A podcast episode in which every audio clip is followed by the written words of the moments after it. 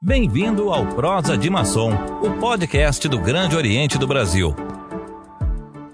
O podcast de hoje é com Joselito Romualdo Rencote, um maçom que tem se desdobrado no trabalho a favor da nossa instituição e que é atualmente secretário-geral adjunto de ritualística para o rito de Or. Ele foi iniciado na maçonaria em 1999. Portanto, tem 21 anos de presença maçônica. E é exatamente ele que vai colocar as suas primeiras manifestações sobre o que realmente o motivou a se tornar maçom. O que foi, secretário? Boa tarde, soberano grão-mestre, irmão Múcio. Boa tarde a todos que nos estão nos assistindo. É uma, uma pergunta um tanto quanto interessante, né? Eu acredito que ah, sempre tiver, sempre, todos têm uma, uma curiosidade sobre o que é maçonaria.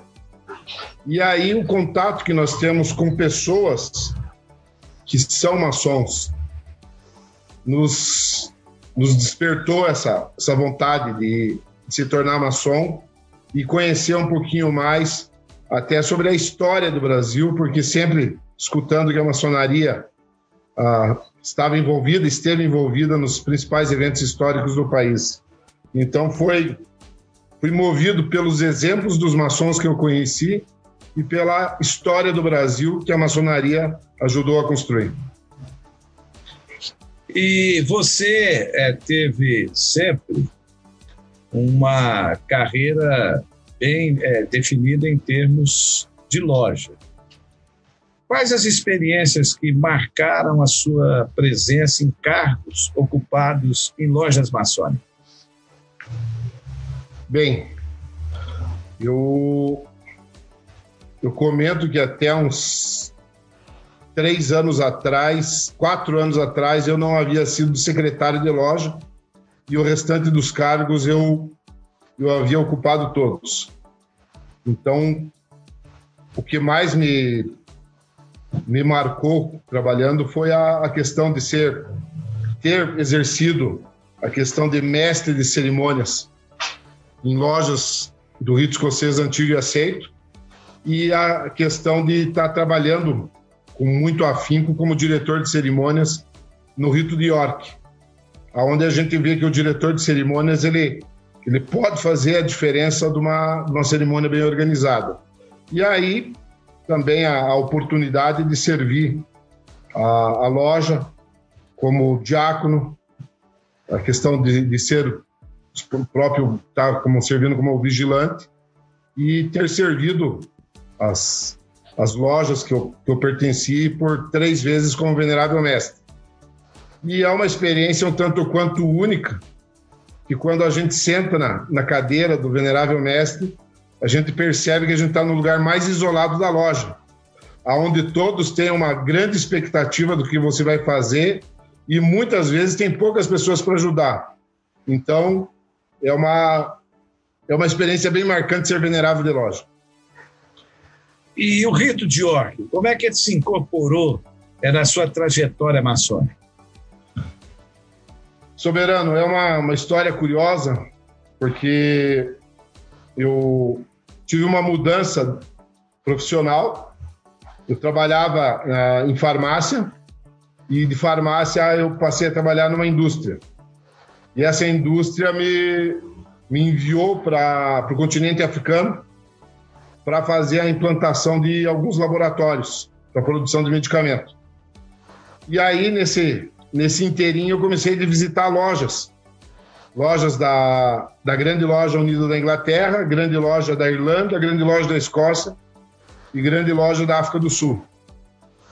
E em 2000 e 2007, eu fui convidado para receber o grau 18 pelo Supremo Conselho da Inglaterra.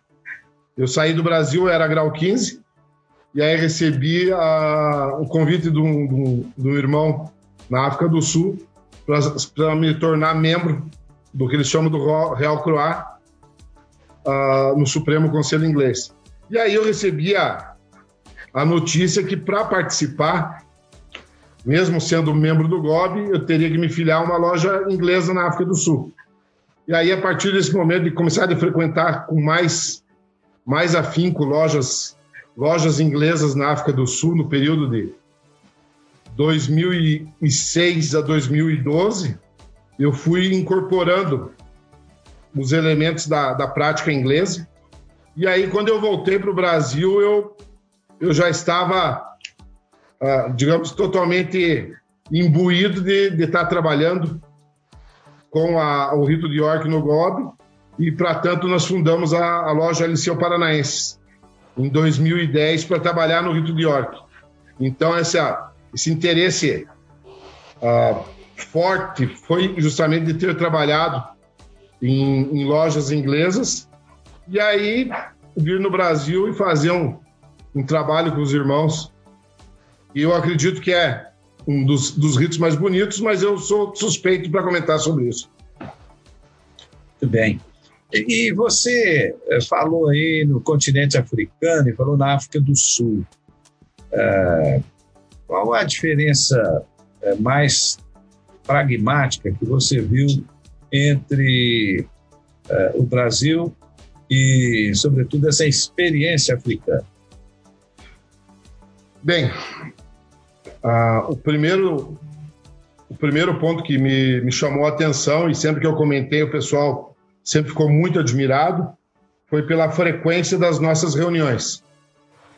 Uh, eu saí aqui do, do Brasil com reunião da minha loja, alguma loja era mensal e também participava de uma loja que era quinzenal. E chegando na, na África, na África do Sul, da, da loja que eu visitava, depois passei a ser membro da University Lodge, eles têm oito reuniões no ano e, e dois almoços. Então, a, e a questão da, da maçonaria está muito focada na questão da caridade, da filantropia. Uma, uma das coisas que me chama atenção, que ficou gravado, foi que quando eu comecei a, a, a frequentar e aí com assiduidade eu quis comprar um, um avental. Um avental, um colar. E, e aí perguntei para a pessoa, para o irmão lá que tinha me, me, apresentado, como que eu como, como que eu poderia comprar esse esse avental. Ele falou assim: Ó, oh, Joselito, conversa com o, o, o, Norton, o irmão Norton, Norton Wolf. E aí eu fui conversar com o irmão Norton Wolf. Eu falei assim: irmão Norton, eu estou precisando de um, de um avental de instalado. Ele falou: você quer usado ou novo? Eu falei assim: qual que é a diferença? Eu falei assim: ah, diferença de preço não tem nenhuma. Mas o usado eu recebi da família de um maçom que ele morreu, se aposentou, saiu da maçonaria, e eles me dão o avental e eu entrego para ser vendido e o dinheiro vai para caridade. E o novo, eu compro de um distribuidor, ponho uma margem de lucro pequena e passo para frente. E aí, quando ele, ele comentou isso comigo, eu falei assim, não, por favor, eu quero me dar dois aventais, porque vou levar um para um amigo no, no, no Brasil e aí, no final do ano, né, do... quando eu estava vendo a loja fazendo o balanço, comentando, ele era membro da loja, comentando a quantidade de dinheiro que ele arrecadou, vendendo paramentos usados que foram doados para caridade. E todos os, o, os eventos que eram feitos tinham uma conotação para caridade. Um jantar, temos a sessão, por exemplo, que nem aqui nós temos a sessão e logo após o, o, a sessão nós temos um jantar. E no jantar tem uma rifa. Então todo mundo já está com o dinheiro separado para aquela rifa. E aí o irmão leva um, uma garrafa de vinho, uma garrafa de, de bebida, ou leva outra coisa e coloca para a rifa. O dinheiro arrecadado para a rifa também vai para a caridade que a loja vai fazer. E muitas vezes os irmãos que ganham a rifa, eles pegam o dinheiro ah, o dinheiro não, pegam o, o, o prêmio e doam para a rifa da próxima, próxima sessão. Então, assim, a, a questão que mais me, me chamou a atenção foi esse foco o, dos irmãos, são os irmãos maçons na África do Sul, em questão de caridade e envolvimento com projetos sociais. Não que a gente não tenha, mas as lojas são mais focadas nesses, nesses projetos. E aqui nós temos no blog uma configuração federativa. E qual o modelo que eles têm lá de lojas? A, a história da, da maçonaria sul-africana ela é, ela é interessante, porque os primeiros que chegaram lá foram os, os holandeses. Isso nos anos 1500. Logo após vieram os ingleses, escoceses e irlandeses. E eles têm a, a estrutura que no país eles têm as suas as grandes lojas distritais. A, a, grande loja da grande loja unida da Inglaterra tem seis distritos na África do Sul. A grande loja da Escócia quatro e a grande loja da Irlanda tem três distritos. E aí, soberano, tem uma uma história muito bonita que é a fundação da, da grande loja da, da África do Sul. Então, como eu falei, os primeiros maçons que chegaram lá foram os holandeses. E aí, na época da Segunda Guerra Mundial, a, Alemanha invadiu a Holanda e o chamado Grande Oriente da Holanda, o Great, Great East of Netherlands, ele enviou toda a documentação deles para a África do Então, a África do Sul ficou, durante o período da Segunda Guerra Mundial, como depositária e sede da maçonaria holandesa. Logo após o final da guerra, eles mandaram os documentos de volta, devolveram. E aí, nos anos 1960, o, o Grande Oriente da Holanda começou a se aproximar do Grande Oriente da França. E aí, essa aproximação causou um problema diplomático com as outras três obediências e suspenderam a intervisitação. E aí, o grão-mestre da Holanda chamou o, o grão-mestre distrital provincial da África do Sul e falou: Olha, eu sei da situação de vocês, que vocês trabalham juntamente com os ingleses, escoceses e irlandeses, tem projetos de filantropia, templos em comum se intervisitam. Então, a minha sugestão é que vocês fundem a grande loja da África do Sul e rompam conosco. E aí, as lojas holandesas fundaram a grande loja da África do Sul na década de 60 e romperam relações com o Grande Oriente da Holanda para poder viver em harmonia na África do Sul. E aí, com o restabelecimento das, das atividades, assim, das, das orientações do Grande Oriente da Holanda com as principais obediências do mundo, eles voltaram a ter relações. Então, basicamente, essa, essa questão da harmonia deles e é uma coisa fantástica. Mas, resumindo, eles são, eles são distritos né, de, das grandes lojas. São organizados em distritos e províncias. Bem, é, sobre o rito de York, é uma oportunidade muito boa para você colocar é, os fundamentos que levaram à criação do rito de York. Primeiramente no mundo e depois no Brasil.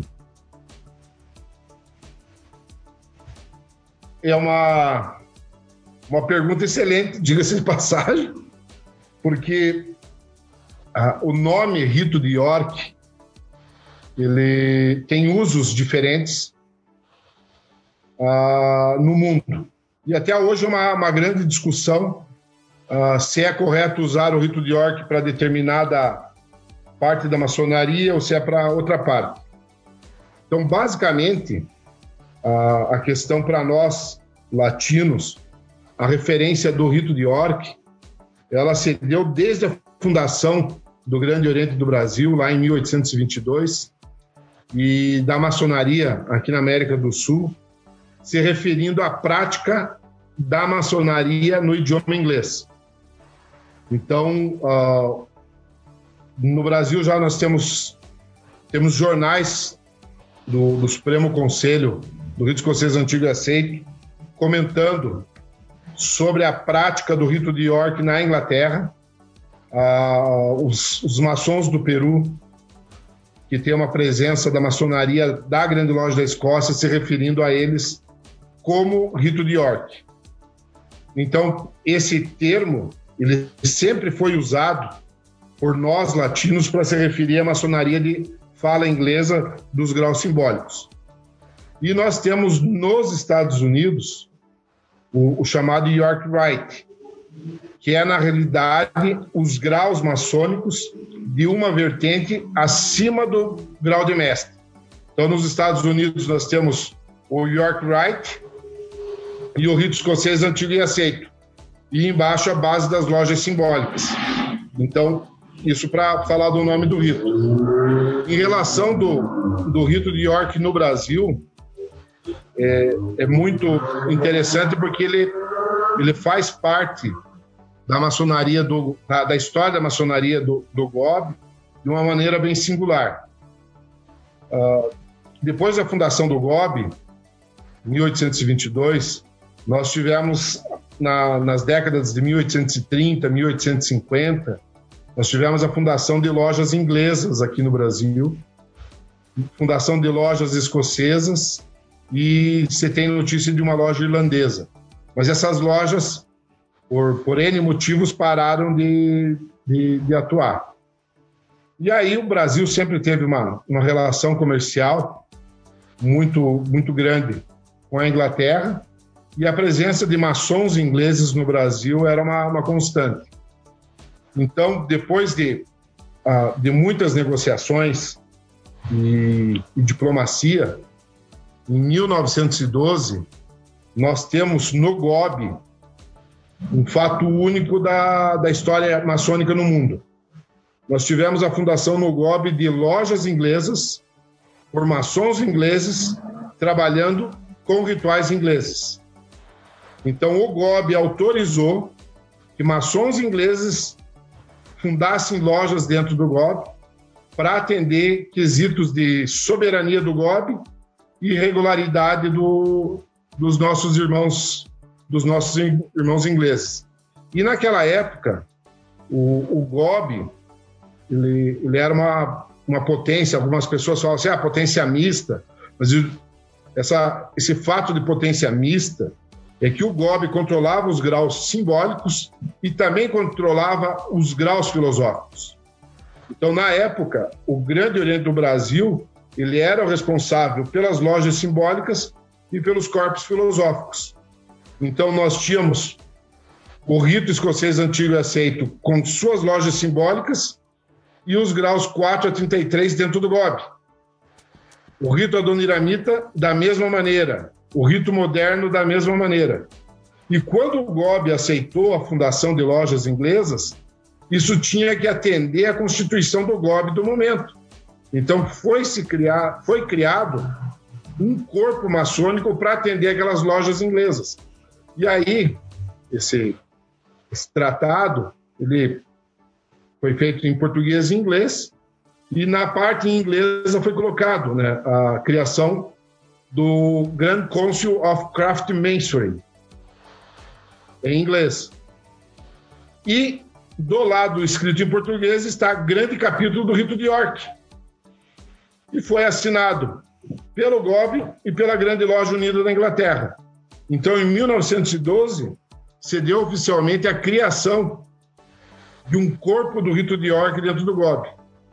E aí, essas lojas uh, trabalharam por um bom tempo no GOB, tranquilamente. E na década de 1930, especificamente em 1935, o GOB e a Grande Loja Unida da Inglaterra uh, fizeram um novo tratado, no qual uh, os ingleses reconheciam o GOB como a única potência regular no Brasil, porque naquela época o GOB estava sob pressão por causa da, da cisão de 1927. Então foi ah, colocado esse tratado de amizade e reconhecimento, seguindo os nove pontos que a, Ingl... a Grande Loja da Inglaterra tinha feito em 1929. E, em contrapartida, uh, aquele grande capítulo do, do Rito de York se tornou a, a, a, grande loja distrital da América do Sul, divisão norte da, da grande loja unida da Inglaterra. E aí uma, uma coisa interessante, que o GOB, na década de 1950, ele definitivamente ele fez a separação do Supremo Conselho, como nós conhecemos hoje, e dos graus simbólicos. Mas a, uma das coisas que eu comento, a, ideia, a estrutura de rito que nós temos da pessoa começar no grau 1 e até o último grau permaneceu. Então, em 1975, criado o Distrito Inglês no Brasil, e aí as lojas remanescentes do York continuaram trabalhando, e aí tivemos a fundação de, de mais lojas, quando, correndo tranquilamente dentro, dentro do GOB. Nós tínhamos um número relativo de, de lojas do, do, rito de York, também de outros ritos, estáveis até os anos 2000. A partir do, dos anos 2000, nós tivemos um incremento da, da fundação da, das lojas do, do rito de York, um interesse maior do, dos irmãos, até mesmo pela, pelas próprias características do, do rito. E aí agora estamos vivendo na, na década de 2020 com a expectativa da publicação de novos rituais que atendam a, as expectativas dessas lojas e dos, dos maçons gobianos. É, eu, na verdade, o Grande Oriente do Brasil iniciou um processo é, novo na área de ritualística é, com ajuste à tecnologia, que é o SOR, Sistema de Orientação Ritualística. Então, os ritos, inclusive o Dior, estão inserindo a, as orientações é, nessa ferramenta, que é uma ferramenta moderna, e que já dão uma, um direcionamento para as expectativas de todos os ritos que são praticados no Grande Oriente do Brasil, inclusive o rito de York. Agora vamos falar um pouquinho da sua atividade profissional. É, então você foi a contou a experiência africana, foi exatamente em cumprimento a, também a atividade profissional, né, como farmacêutico, que é implantação do laboratório. É, e, e, no Brasil, qual, como é o desenvolvimento da sua atividade profissional? Eu continuo trabalhando na mesma empresa, então já já está sendo quase 20 anos de casa, então eu, eu presto suporte na questão da produção de, de, de medicamentos e também auxilio o pessoal da visitação médica para que eles façam a, as orientações à classe médica, atendimento a pacientes. Então, continuo na, na mesma atividade, que é uma, uma, uma, empresa de medicamentos homeopáticos, que a gente está tá trabalhando aí já há algum tempo. Já entrou, digamos assim, na, na circulação sanguínea as, as atividades. A, a questão dos, dos, medicamentos homeopáticos é, estão em assim numa ascendência. Há uma nova direção rumo ao, ao medicamento é, não muito convencional. A, a questão do, do medicamento homeopático, por incrível que pareça, é que nós temos um. A, a, essa, é a minha, minha visão, soberana. Nós temos a, duas etapas bem distintas. A, a primeira etapa é antes da Segunda Guerra Mundial, onde nós tínhamos uma plena difusão da homeopatia, dos médicos, vários médicos prescrevendo a, a, a homeopatia e a homeopatia sendo uh, fornecida através das, das farmácias de manipulação. Com, com o advento da Segunda Guerra Mundial, nós tivemos a, a criação ou fortalecimento da, da indústria farmacêutica como a gente conhece hoje, e da própria questão da padronização do, do atendimento médico e, e, dos próprios medicamentos em dosagens específicas. E aí, depois da, da Segunda Guerra, ali pelos anos 1970, nós tivemos um ressurgimento da, da homeopatia no, no Brasil. E com o passar do tempo, um interesse maior tanto da população, da classe médica e também da, da classe farmacêutica para fornecer esses, esses medicamentos. A, homeopatia ela tem algumas características que, peculiares. O próprio atendimento do médico, esse, os nossos irmãos médicos, espero que entendam o que eu vou comentar, mas o, o atendimento de um médico homeopata ele é mais ele é mais personalizado, ele é mais humanizado. O, o médico ele ele dá um, dispensa um tempo maior para entender o que está acontecendo com, com, o paciente. E aí, na contrapartida dos medicamentos, os medicamentos homeopáticos, eles são uma opção segura de tratamento, com um risco de uh, intoxicação ou de interação medicamentosa muito baixa. Então, é aquela coisa, são medicamentos seguros, uma, uma medicina mais humanizada e nos dias de hoje é o que nós esperamos, ter uma, uma, uma vida, uma ingestão de, de produtos que sejam menos tóxicos para nós. Muito bem. É, uma outra questão que seria bom é, nós abordarmos diz respeito é, ao sempre muito comentado assunto da aplicação de tecnologia no ambiente maçônico. É, qual é a sua visão sobre, sobre essa questão? Até porque, é, nesse momento de alteração total, é, naturalmente conduzido pelo, por essa pandemia, é, muitas coisas estão se alterando. Como maçom, e maçom que tem também responsabilidade diretiva né, no Grande Oriente do Brasil, qual é a sua visão sobre esse, sobre esse problema? Soberano, a tecnologia faz parte da história da maçonaria.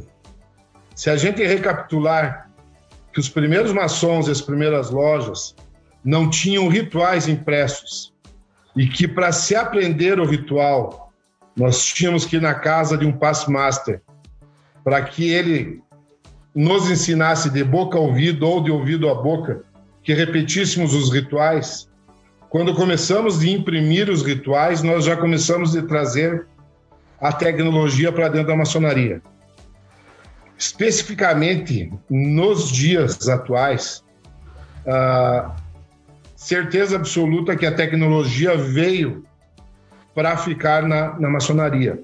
E a pandemia, ela nos mostrou, não que as ferramentas não existiam, nos mostrou que nós podemos utilizar ferramentas de tecnologia para que a maçonaria se modernize, que tenhamos um melhor uh, rendimento, educação, conhecimento dos irmãos a questão de como vai ser usada essa te tecnologia, que é a, a discussão do momento. Por quê?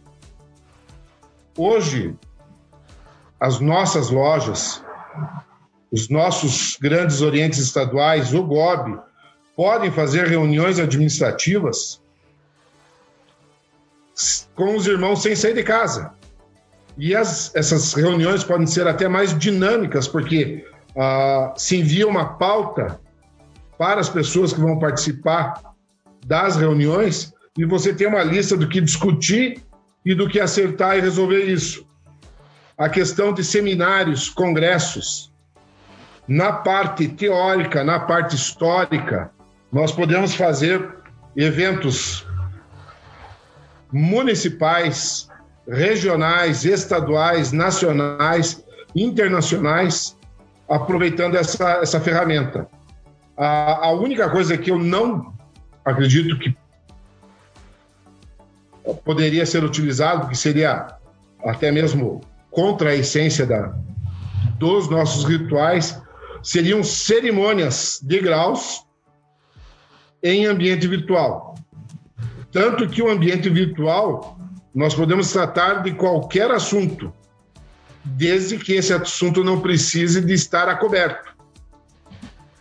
Então, a, a, as recomendações que a gente sempre comenta com o pessoal é de a, sem sinais, sem citar palavras e muito menos comentar sobre toques em ambiente virtual, porque não é um ambiente coberto. Então, nós estamos conversando, de repente pode entrar alguém, alguém está escutando, mas na, na, na questão de administração, treinamento, palestras uh, e até mesmo confraternizações, a tecnologia veio, veio para ficar. E tanto que muitas lojas, elas adotam hoje a própria questão, assim, um exemplo, e já isso há algum tempo, de se enviar a ata da loja via e-mail para que os irmãos façam as devidas correções, aqueles que participaram da reunião, e depois a, a ata vai para a sessão só para ser votada, para ser aprovada ou não.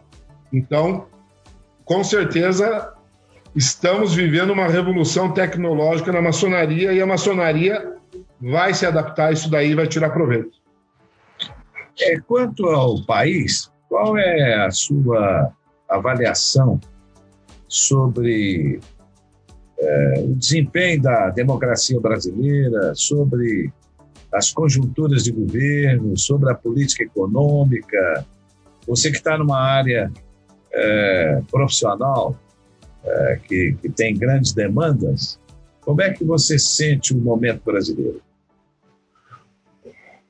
O Brasil vive e continua um ambiente democrático, aonde todos nós temos direito de ir e vir, direito pleno de, de, de reuniões e temos uma democracia que está se renovando constantemente. Tivemos uma, uh, uma alternância no poder, tivemos aí um período com uma de uma orientação de um do, do lado do espectro político e agora estamos vivendo um outro lado. Traz um amadurecimento para o Brasil, porque, por incrível que pareça, eu nunca vi se falar tanto de política nesse país, de se discutir tanto de aspectos uh, sobre o Congresso, sobre o Senado. Eu nunca na minha vida sob o nome de juízes do, do STF. Hoje, parece uma, uma piada, mas é uma realidade. Se perguntar para alguém, se a gente estiver conversando, perguntar para alguém, me fale a escalação da seleção brasileira. Dos 11 da seleção brasileira, eu acredito que boa parte vai acertar quatro ou cinco. Agora, se a gente perguntar o nome dos 11 juízes do Superior Tribunal Federal, vão ser poucas as pessoas que não sabem os nomes. Então, nós vivemos um, um período onde estamos discutindo política e vivendo um ambiente democrático. A questão, a questão financeira, eu, eu vejo que estamos, estávamos nos recuperando plenamente e a pandemia ela trouxe restrições à atividade econômica brasileira. Mas, por um lado, essas, essas restrições prejudicaram muitas pessoas, muitas empresas deixaram de, de existir, muitas pessoas estão passando necessidade. Do outro lado, empresas se adaptaram, empresas foram criadas, empregos foram criados. Então, o país está tentando, está superando a, a crise econômica que foi criada pela pandemia, mas essa crise econômica não é uma uma coisa exclusiva do Brasil. Isso foi uma coisa que se passou pelo, pelo mundo inteiro. E no caso da, da indústria farmacêutica, nós tivemos uh, um impacto. Por um lado, uh, caiu um pouco a, as vendas, por outro lado, existiu um fomento natural pela procura de produtos que pudessem atender a, as necessidades dessa pandemia. No, no geral, eu acredito que a gente vai ter uma, uma recuperação econômica que já está ocorrendo até hoje. Estava vendo a, o, o, crescimento do PIB, a recuperação no terceiro semestre foi de 9,47 e tem a esperança que a gente consiga manter esse crescimento econômico, que é de interesse para todos, porque enquanto o país está crescendo economicamente, nós podemos ter a, a possibilidade de pessoas ascenderem economicamente, e esse país precisa, porque quando se fala da, da má distribuição de, de renda, a, a gente esquece que essa má distribuição de renda ela é no país inteiro. Então, precisamos de crescimento econômico e precisamos melhorar essa, essa distribuição de renda nesse país. Muito bem. Uma, uma outra eh, frequente é, colocação no nosso meio é, diz respeito às, às nossas sessões, nossa, nosso calendário de sessões. É, quase sempre uma sessão é, por semana, na boa, boa parte das lojas. As reuniões, vamos colocar assim, né, de uma maneira mais entendível. Você tem ponto de vista formado sobre isso? Tenho, tenho, Soberano. E a, a minha opinião, né, a, talvez não agrade muito a, a, vários irmãos, mas eu, eu coloco que uma, a, a reunião semanal, um calendário de 40 e poucas reuniões no ano, ele está se tá tornando a maçonaria desinteressante para os jovens porque hoje existe uma dinâmica muito grande da, da própria agenda. Até mesmo a, a questão de, de tecnologia, ela deixou as semanas mais curtas e deixou os nossos dias mais curtos. Uh, a gente chegou segunda-feira, quando eu vejo, já estamos na sexta. Então, essa, essa própria questão da agenda pessoal, eu sou partidário da, das reuniões quinzenais e tendo uma programação da, das atividades. Eu, eu falo do, do rito de York, que é o conselho que eu dou pras, para as lojas, e que as lojas façam um plano que programem as atividades, uh, não podem no ano, que se faça no semestre. Uh, Tenha-se reuniões de ensaio. A loja precisa crescer ritualisticamente, precisa entender o ritual, precisa ler, precisa demonstrar, precisa saber o que está fazendo em loja. Precisamos de sessões culturais com palestras que sejam planejadas. E também temos as nossas sessões magnas. Então, a questão do planejamento do que vai ser feito no mês, no semestre e no ano é de vital importância para o sucesso da loja, porque reuniões interessantes motivam a presença na loja. A presença em loja motiva que venham mais visitantes. Lojas motivadas são lojas que iniciam mais. E temos uma, um funcionamento melhor das lojas. Muitas vezes a gente já, eu já vi de, de chegar a visitar uma loja e o venerável perguntava assim: Ó, oh, por um acaso você tem alguma coisa para para falar para nós no, no tempo de estudos, no quarto de hora de estudo? O quarto de hora de estudo já, me, já denunciou que eu sou antigo, né? Então, mas vamos lá. E às vezes o que acontece? As lojas vão para a reunião sem ter uma, um planejamento, uma organização para aquela reunião. Então, soberano, essa, essa questão do planejar as reuniões que nós tenhamos já com antecedência, olha o que vai acontecer para que tenhamos mais visitantes, que tenhamos uma motivação maior para iniciar novos candidatos, é, é muito importante para as lojas e para o Grande Oriente do Brasil. Você é da maçonaria paranaense, é um cidadão que tem presença nacional. Mas faça aí um resumo de como você enxerga a maçonaria do Paraná. Bem, é, às vezes é complicado falar de casa, né? Mas a, a, a maçonaria paranaense, eu sempre, sempre vi ela como uma, uma maçonaria punjante. Ah, em especial no GOB, quando eu entrei no GOB, foi em 1999, o, o então grão-mestre estadual, o eminente irmão Cresceu Bassete, ele estava fazendo, estava construindo o Palácio Maçônico do Gobe Paraná, estava em construção.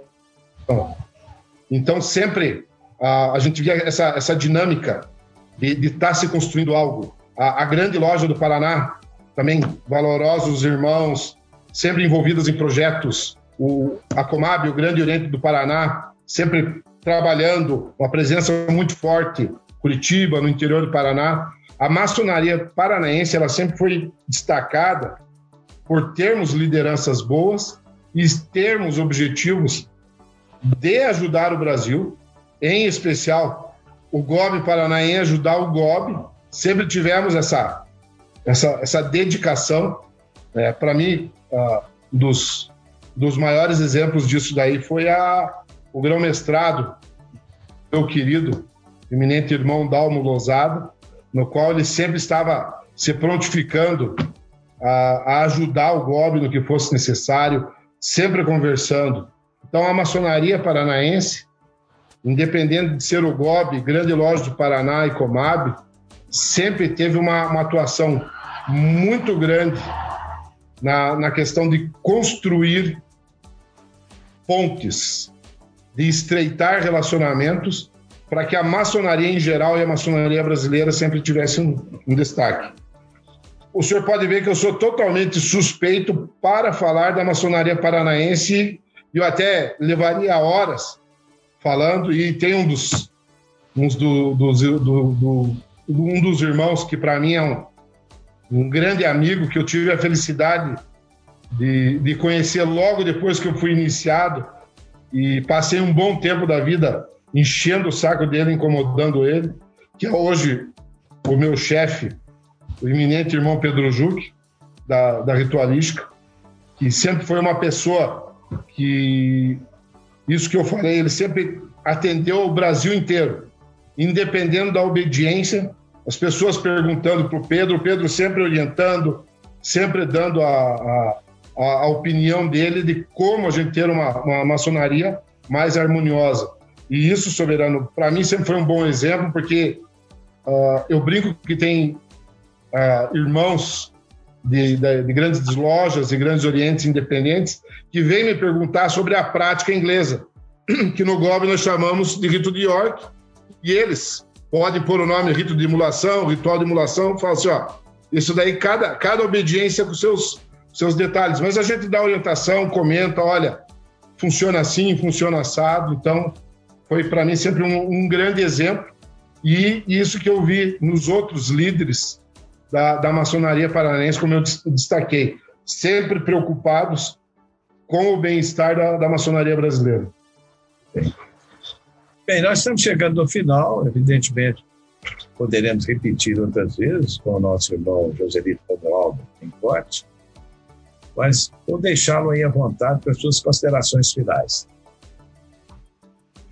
Bem, Soberano, agradecer a, a oportunidade de, de, estar conversando com o senhor, conversando aí com os, os nossos irmãos, com as famílias também, porque nesse, nesse período de pandemia, através da tecnologia, a maçonaria entrou de vez na, nas famílias, então muitas vezes a gente está tendo as nossas reuniões e foi uma oportunidade, né, como estava comentando, das famílias entenderem, conhecerem um pouquinho mais daquilo que, que a gente vive na maçonaria.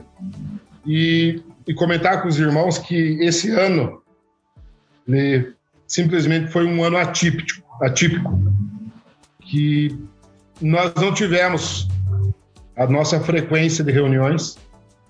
Muitas lojas ainda não retornaram aos trabalhos. Uh, nós temos a nossa oportunidade de fazer as reuniões uh, via salas aí de, de conferência, mas não é a mesma coisa.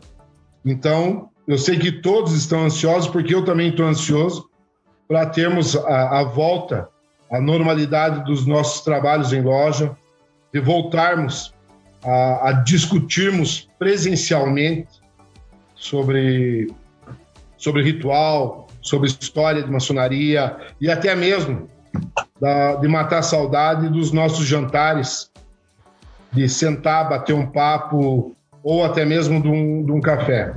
Então, deixar a todos aí uma, uma mensagem de, de esperança e determinação que todos se mantenham firmes aí, apesar das, das dificuldades que estamos encontrando este, este ano, essa, essa fase da, da nossa vida.